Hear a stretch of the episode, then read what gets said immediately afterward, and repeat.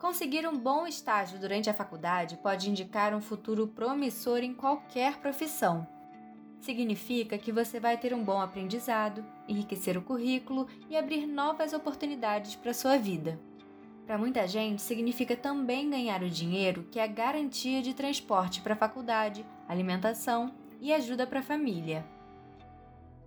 Mas quando a pandemia da Covid-19 começou em março de 2020, trazendo a necessidade do isolamento social, não só trabalhadores CLT perderam seus empregos, os estagiários também acabaram na mesma situação.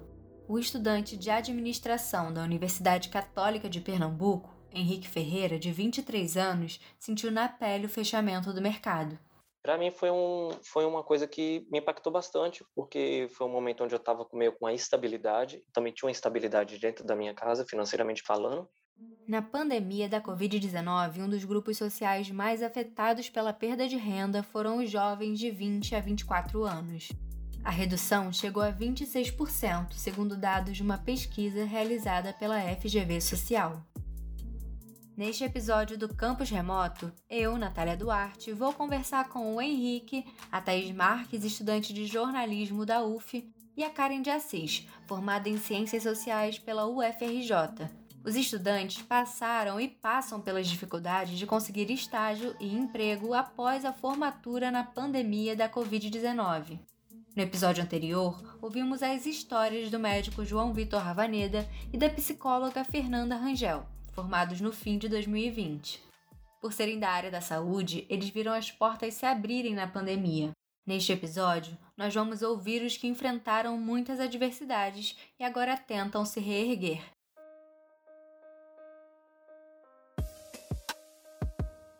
Organização Mundial da Saúde declara pandemia de coronavírus.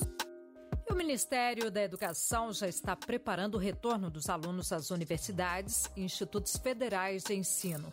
A primeira etapa será por meio remoto. Oi, me chamo Henrique, tenho 23 anos.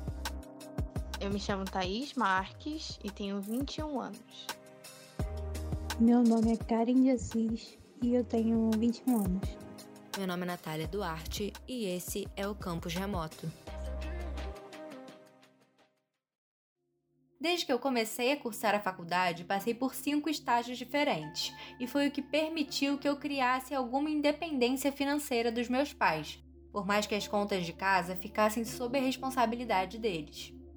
A situação é diferente para o Henrique, que entrou na faculdade com bolsa de 100% pelo ProUni.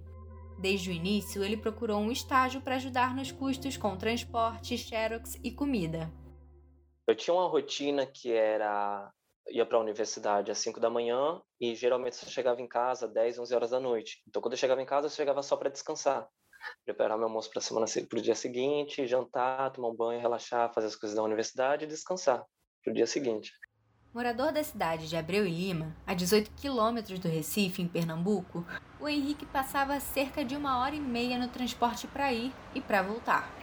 O custo alto das passagens era coberto pela bolsa estágio de 500 reais que ganhava numa multinacional de contabilidade e consultoria.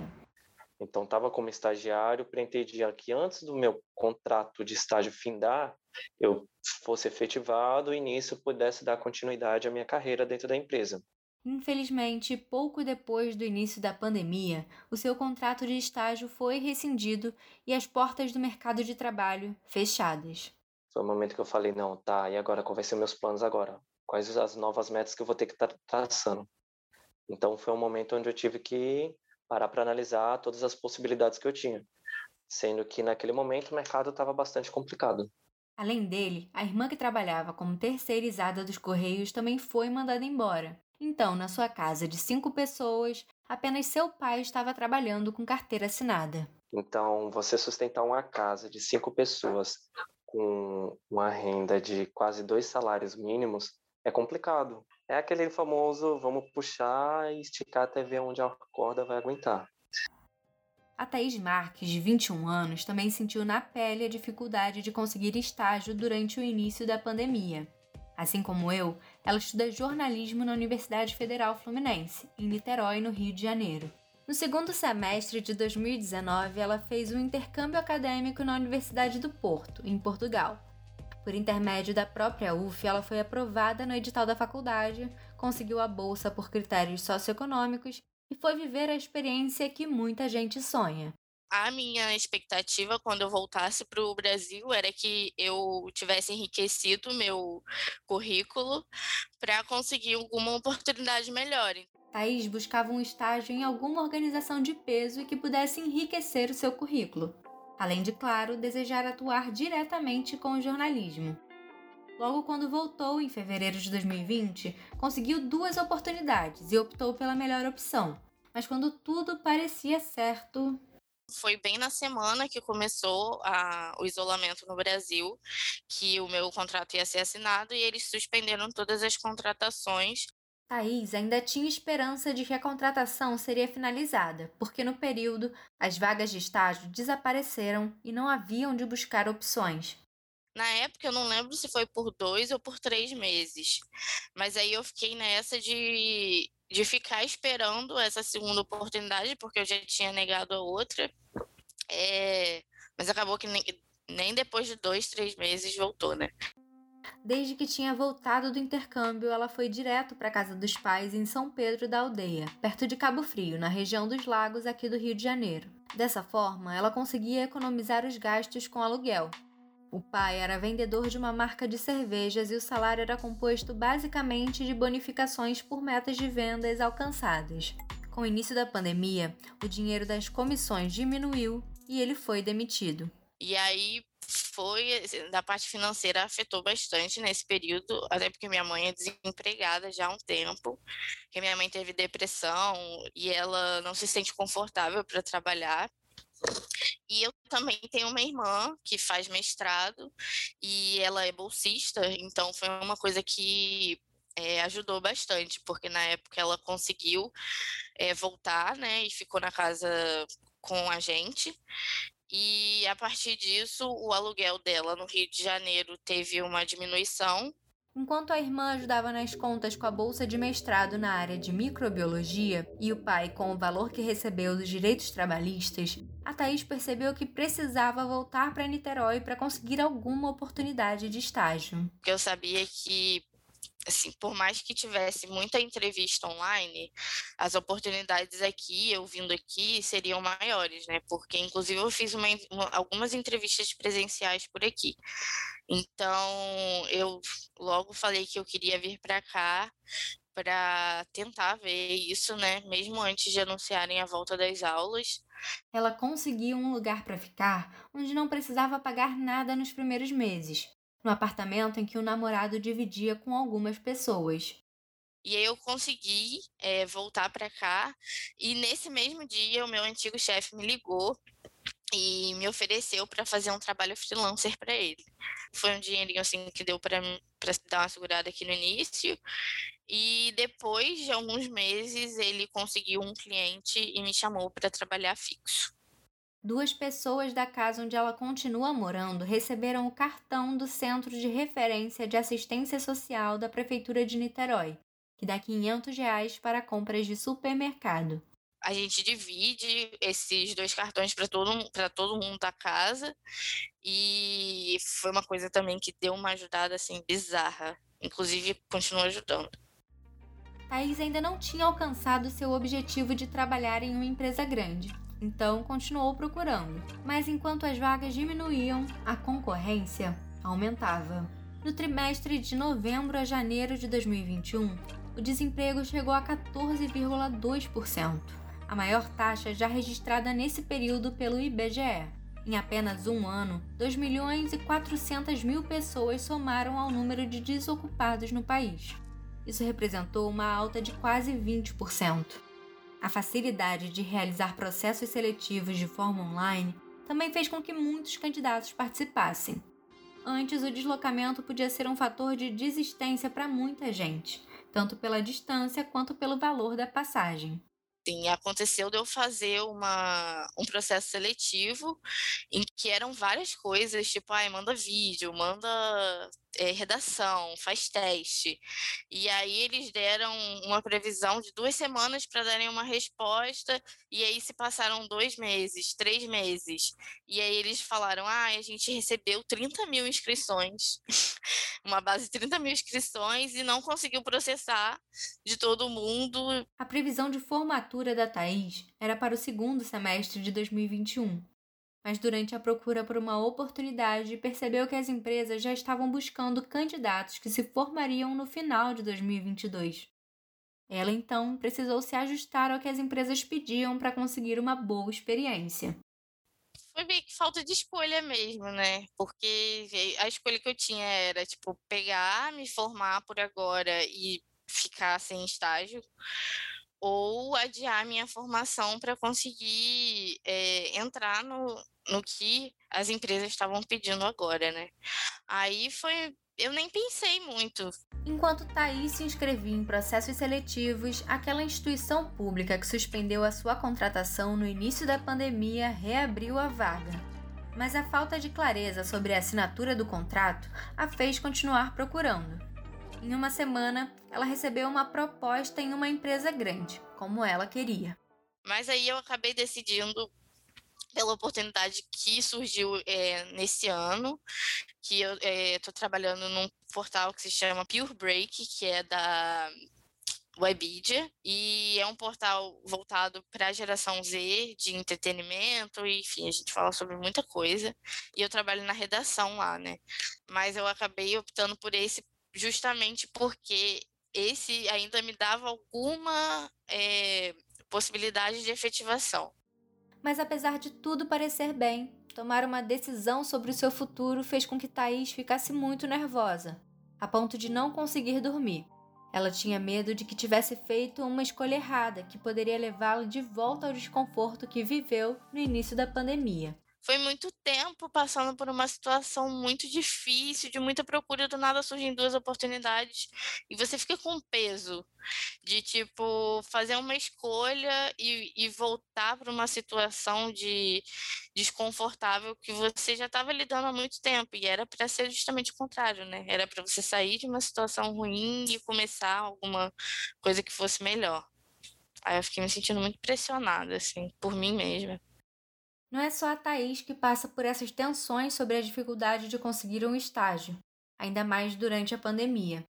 18% dos jovens estão pessimistas em relação à crise em que vivemos, de acordo com uma pesquisa feita pela consultoria Companhia de Estágios, divulgada pela revista Você RH.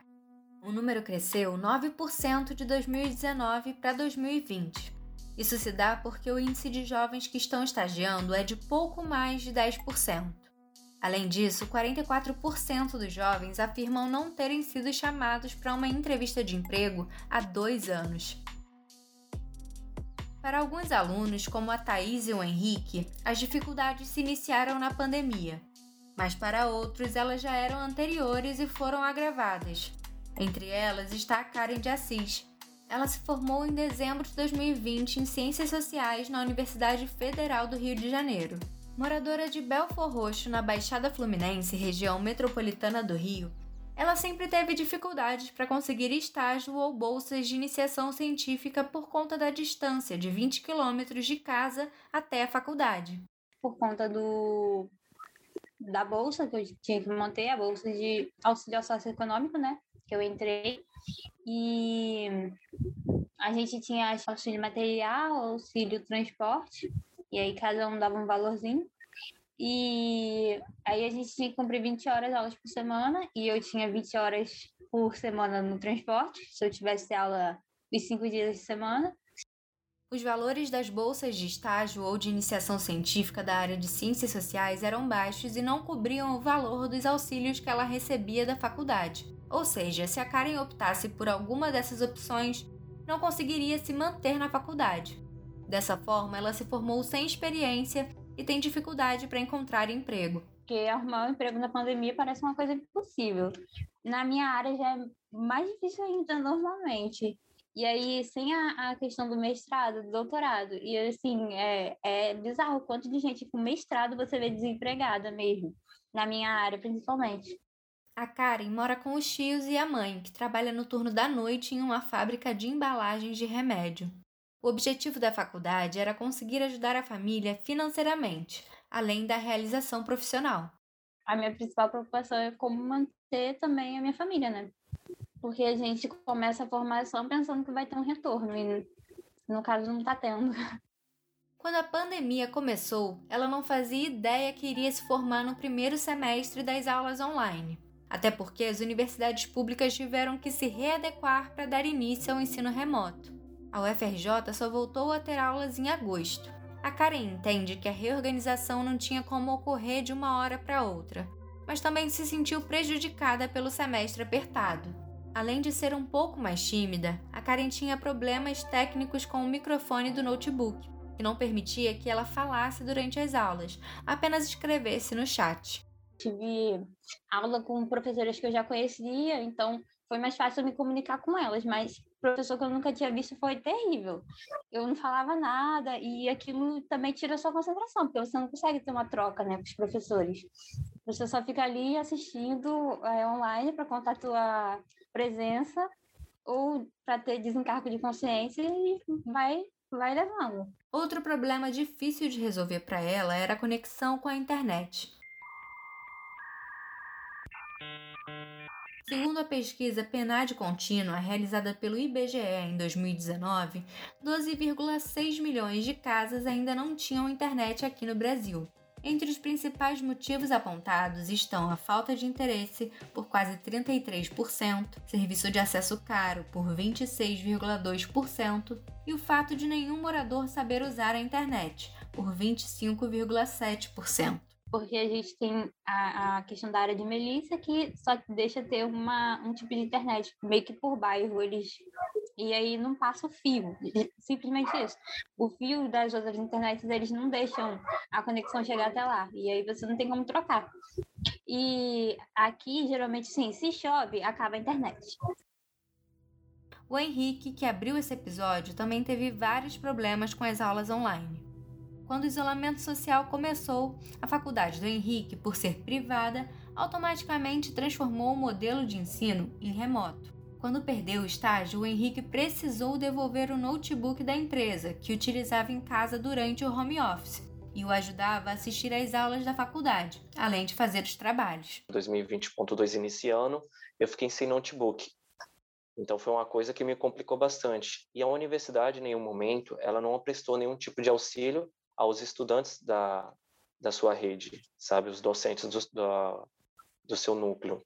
Eles não disponibilizaram nenhum tipo de assistência referente. Henrique até hoje não obteve retorno.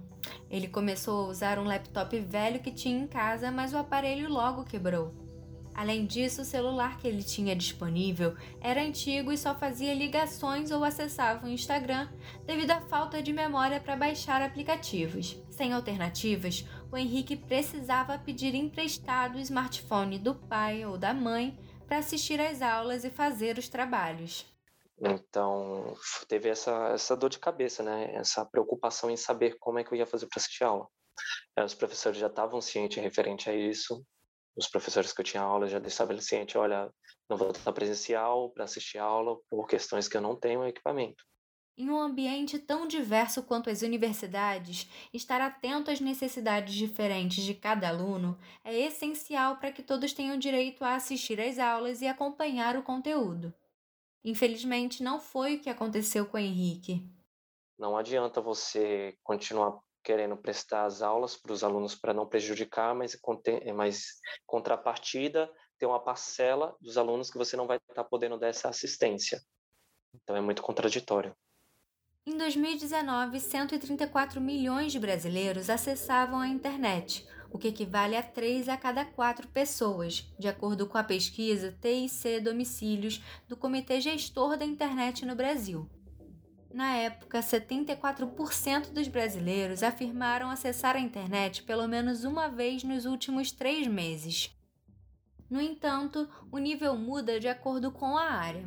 Por exemplo, moradores de áreas urbanas têm índice de acesso à internet de 77%, enquanto os da área rural têm 53%. Em relação à renda, o nível de acesso à internet de trabalhadores que ganham menos de um salário mínimo foi de 61%, enquanto quem ganha de 3 a 5 salários mínimos chegou a 86%. Já quem ganha acima de 10 salários mínimos tem 94% de acesso à internet. Outro ponto importante que impacta na forma em que os estudantes acessam as aulas é o dispositivo com acesso à internet. O celular é campeão, com 99% de uso. Já os computadores, que permitem assistir às aulas de forma mais confortável, além de ter mais recursos para pesquisa e programas, são usados apenas por 42% da população, segundo a mesma pesquisa. Além dos problemas com equipamentos, a dificuldade em se adaptar a ter aulas online também traz exaustão aos alunos. A Thaís pensou que seria interessante tentar adiantar algumas disciplinas por não ter estágio quando o período começou mas o cansaço mental deixou tudo mais difícil. Mas aí peguei muita matéria e não tinha tempo direito, não conseguia me concentrar. Acho que os professores também estão passando ainda até, né, por um processo que também eles não estão muito situados, é, não sabem como dar, como aplicar o conteúdo. Eu não conseguia me, me concentrar. Teve a sobrecarga e também teve a frustração ali, né? Ensino remoto, procura por estágio, uma pandemia, problemas financeiros da família. Quem não se abalou de alguma forma com as consequências da pandemia? Thaís sentiu os efeitos da falta de controle governamental no combate à Covid-19. Acho que é, a questão do governo afetou todo mundo, né? A cabeça de todo mundo, é, mesmo que você não perceba, porque as medidas que foram tomadas pelo governo, assim, para o povo brasileiro, acho que ninguém é, pode, pode ter se sentido totalmente satisfeito. e aí eu fiquei bem nessa de não saber para onde correr, porque não tinha essa, essa assistência estatal que a gente de, deveria ter. No episódio anterior, eu conversei com a psicóloga Fernanda Rangel, que começou a atender durante a pandemia. Ela conta que muitas pessoas se sentem desamparadas pela falta de apoio dos governantes. A rotina de aula online tira uma coisa simples que poderia aliviar a tensão na rotina dos estudantes. A conversa com quem está passando pela mesma situação. Eu acho que quando a gente conversa, dá uma percepção de que todo mundo está passando por isso, né? E uma coisa que fazia muito parte do nosso cotidiano era conversar com os nossos amigos de faculdade que estão passando por situações muito parecidas. E aí agora, tipo, eu tenho amigas da faculdade que são nossa, assim, minha paixão, mas eu não converso com elas é porque a gente não consegue ficar conversando todo dia.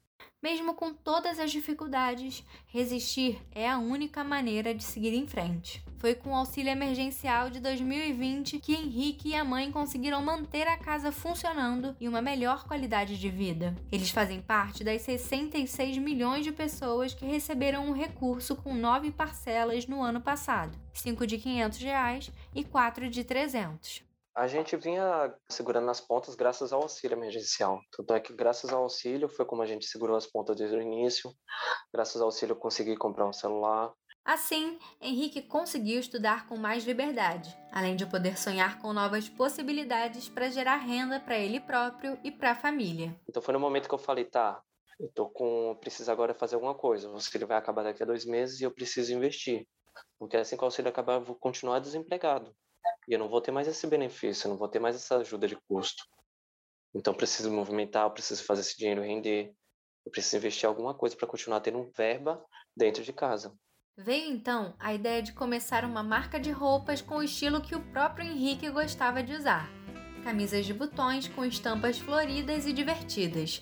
O nome, Use Agostinho amigos, quando eu era na universidade, começavam a falar: ah, tu tá parecendo Agostinho, Agostinho Carrara, Agostinho Carrara. Beleza, aí nisso começou a pegar dentro do escritório, dentro da empresa. E nisso eu fui levando, tanto é que o apelido dentro da empresa ficou Agostinho. Meu apelido, as pessoas me chamavam lá de, as pessoas mais próximas chamavam de Agostinho. E por mim tava tudo bem. Então, o estudante de administração percebeu uma oportunidade de fazer negócio com o próprio estilo de roupa. Então, foi quando eu decidi que eu queria trabalhar com isso, eu queria trabalhar com vestuários. O nome não foi preocupação, o nome veio logo na hora. Não, eu vou vestir o Agostinho, eu vou vestir o personagem. Para a ideia ser posta em prática, o Henrique decidiu esperar. Ele percebeu que com o isolamento as pessoas não iriam comprar tantas roupas, por isso esperou de maio até outubro para lançar a primeira coleção. O estudante aproveitou os conhecimentos da faculdade para criar toda a estratégia da marca. Então foi um momento que eu aproveitei também para estudar mais, estudar meu nicho de mercado, estudar o público-alvo que eu queria atingir, estudar potenciais fornecedores, potenciais clientes até haver uma flexibilização, e quando houvesse essa flexibilização, falar, não, agora é o momento da gente se lançar ao mercado. E foi o que aconteceu. Com alma empreendedora, Henrique foi um dos brasileiros que decidiu abrir o próprio negócio para tentar uma renda extra na pandemia.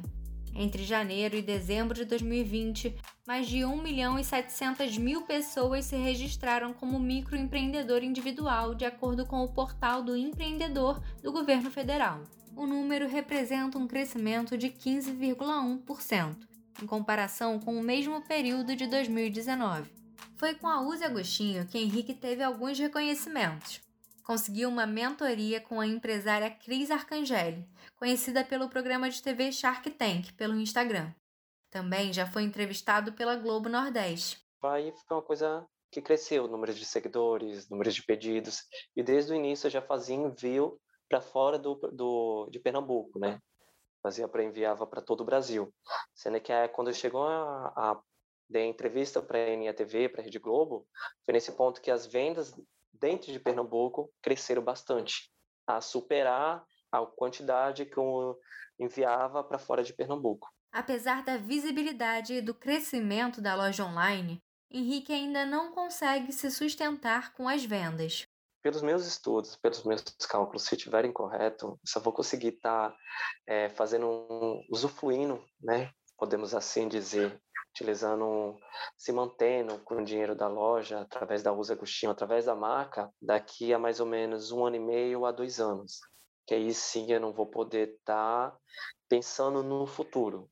Posso pensar em hoje sabendo que o futuro está guardado. Por isso, a busca por estágio e aperfeiçoamento nunca parou. Em novembro de 2020, ele participou de um programa online da Unilever chamado Afrocamp, uma espécie de treinamento e desafio de inovação para jovens pretos e pardos nos últimos anos da universidade. O prêmio para o grupo em primeiro lugar era um notebook, o que deixou o Henrique ainda mais motivado, mas a sua equipe ficou em segundo lugar o Henrique estava buscando estágio desde maio e, em dezembro, conseguiu uma oportunidade em um órgão público que ele já havia estagiado quando fazia curso técnico. Ah, fiquei bastante feliz, sem contar que era o dobro do que eu recebia quando eu estagiava na pandemia. A gente é que é universitário, que estuda, a gente sabe que um auxílio bolsa tem um peso também. Pouco depois de o Henrique ser contratado, o seu pai precisou ser afastado do emprego por conta de um problema na coluna. Com o fim do auxílio emergencial em dezembro de 2020 e o pai sem pedido deferido pelo INSS, a família contou por uns bons meses apenas com a bolsa estágio de mil reais do Henrique para se manter. É uma coisa que a gente chega a ficar mais podemos dizer que triste, porque hoje em dia você vai num supermercado, você vai com 600 reais, você não faz uma boa feira. Então, coisas que a gente poderia, que vou colocar entre aspas, vamos dizer, luxo, tipo, comprar três guaranás para passar um mês, essas coisas. Não, peraí. A gente tem que saber o que, que a gente vai calcular, a gente tem que fazer a despesa para o mês todo. Então, vem sendo esse processo. Infelizmente, essa tem sido a realidade de muitas famílias de Brasil afora. Em 2020, a renda média do brasileiro chegou a R$ 1.380, segundo o IBGE.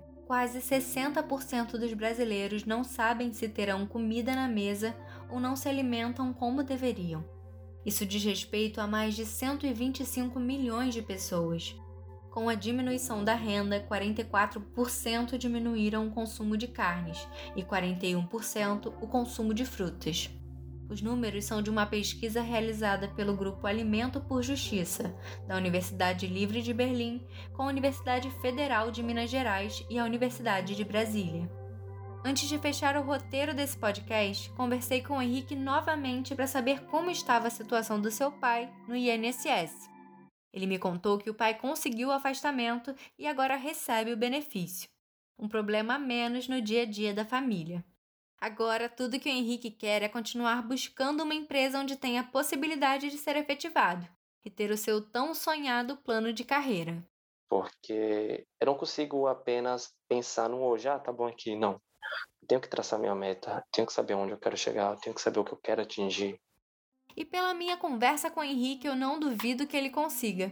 Se no meio de uma pandemia ele criou uma marca, participou de mentoria, conseguiu estágio e muito mais, imagino que ele não vai conseguir fazer quando a vida voltar ao normal. Enquanto isso, quem está recalculando a rota é a Karen. Ela já pensou em fazer uma pós-graduação em uma faculdade particular, para não precisar fazer o concurso. Mas enquanto ela tem outras prioridades financeiras, a ideia é estudar para o mestrado. O plano A era pós-graduação, né? Aí não deu, aí agora eu vou tentar o mestrado no meio do ano. Se rolar, vai estar ainda nesse período online, meio louco, e eu vou conseguir levar um pouco, né? E depois, no meio, no final do ano, fazer o Enem, tentar outra graduação para uma área que tenha mais vagas de emprego. Se ouvir isso para mim foi complicado, imagina para Karen, que se formou em uma das melhores universidades da América Latina e tem que se dedicar a outra atividade para conseguir se manter é, a gente fica triste de ter que priorizar se manter do que seguir o que a gente gosta. Mas, ao mesmo tempo, isso alivia muito o psicológico, porque durante a graduação a gente, eu tinha, pelo menos, é, aquele pensamento o tempo todo de que eu não deveria estar ali, que eu deveria trabalhar, que eu deveria largar a faculdade, que eu deveria, sei lá, arrumar um emprego em loja, alguma coisa, para ajudar minha família o mais rápido possível. Mas eu tô torcendo mesmo é para que ela consiga passar em algum mestrado.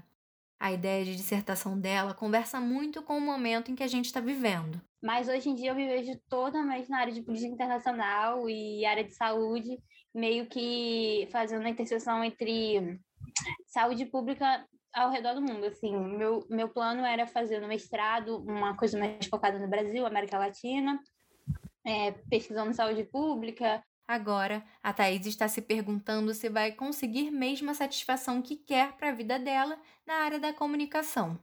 Ela percebe que a área está sucateada pelo que conversa com os amigos que já estão trabalhando. Porque até converso com amigos meus que já estão formados e que, por exemplo, não conseguem encontrar um trabalho CLT de jeito nenhum. Trabalham só como MEI. Ou se não, é, trabalham em um local que sobrecarrega ele. E aí, às vezes eu fico pensando, será que isso não é uma, um problema de todos, todas as áreas? Ou se realmente a área de comunicação sofre um pouco mais com isso? Ao que tudo indica, o mercado que já estava difícil antes da pandemia sofre maior precarização. A taxa de informalidade no trimestre de novembro, dezembro e janeiro de 2021 é de quase 40% da população que está ocupada, o que representa 34 milhões de pessoas. Já o número de trabalhadores com carteira assinada chegou a quase 30 milhões, Comparado ao mesmo período do ano anterior, 3,9 milhões de brasileiros perderam o direito trabalhista no setor privado. Os dados são da pesquisa PNAD do IBGE. Mas enquanto ela ainda está na faculdade, o momento agora é de cuidar de si enquanto passa pelos efeitos da pandemia porque agora eu não tô com tanta matéria, nem tô em um estágio que me dê aquela aflição de tipo, meu Deus, eu preciso ainda achar um estágio para me formar, né? Porque a gente tem carga obrigatória. Mas ainda tá muito difícil. A parte boa é que esse estágio de agora me dá plano de saúde. Eu tô na esperança de conseguir um, um psicólogo para fazer uma psicoterapia, né, por um tempo. O Henrique está se desdobrando para fazer todas as suas atividades. É preciso muita organização para fazer tudo. Tempo de descanso é o que falta um pouco para ele. Para cons conseguir conciliar estudo com trabalho e com estágio, o que, é que eu faço? Durante os finais de semana, eu me dedico aos estudos e à, à loja. Então, conteúdo que eu vou postar na loja durante a semana, eu já faço todo no final de semana. Deixo tudo programado e tudo esquematizado. E se você, assim como eu, também estava esperando ansiosamente para saber se ele já conseguiu um notebook? Que nada, ainda estou juntando uma grana para ver se eu consigo comprar um notebook. que, fi, fazer, fazer um artigo de pesquisa, trabalho científico pelo celular é estressante demais. eu não consigo nem imaginar. Se para escrever esse roteiro do meu notebook já foi difícil, imagina lidar com a formatação ABNT na telinha do celular complicado. Mas, como sempre, o Henrique está de olho no prêmio final lá da formatura. Eu penso em estar concluindo a graduação, até porque vai ser uma vitória tremenda, não só para mim, como para meus familiares. É o primeiro da minha família de gerações entrando numa universidade. Então, não vejo a hora de pegar o meu diploma e falar: tá aqui, conquistei, isso é meu. Eu entendo a animação do Henrique. Esse podcast é o meu último trabalho na universidade e estar perto de conseguir o diploma que eu sempre sonhei traz um sentimento incrível, ainda mais em um momento de pandemia, onde cada pequena conquista precisa ser celebrada para nos dar força. Eu espero que o campus remoto tenha conseguido mostrar as histórias dos universitários que estavam por trás dos dados da pandemia da Covid-19. Se você não ouviu o episódio 1, vá conhecer os estudantes da área da saúde que foram direto para a linha de frente. O podcast Campus Remoto é o meu projeto prático de conclusão do curso de jornalismo na Universidade Federal Fluminense. Produção, roteiro, locução e edição feitos por mim, Natália Duarte. A orientação foi realizada pela professora Adriana Barsotti. O programa conta com áudios da Rádio Nacional da Empresa Brasileira de Comunicação. Até a próxima!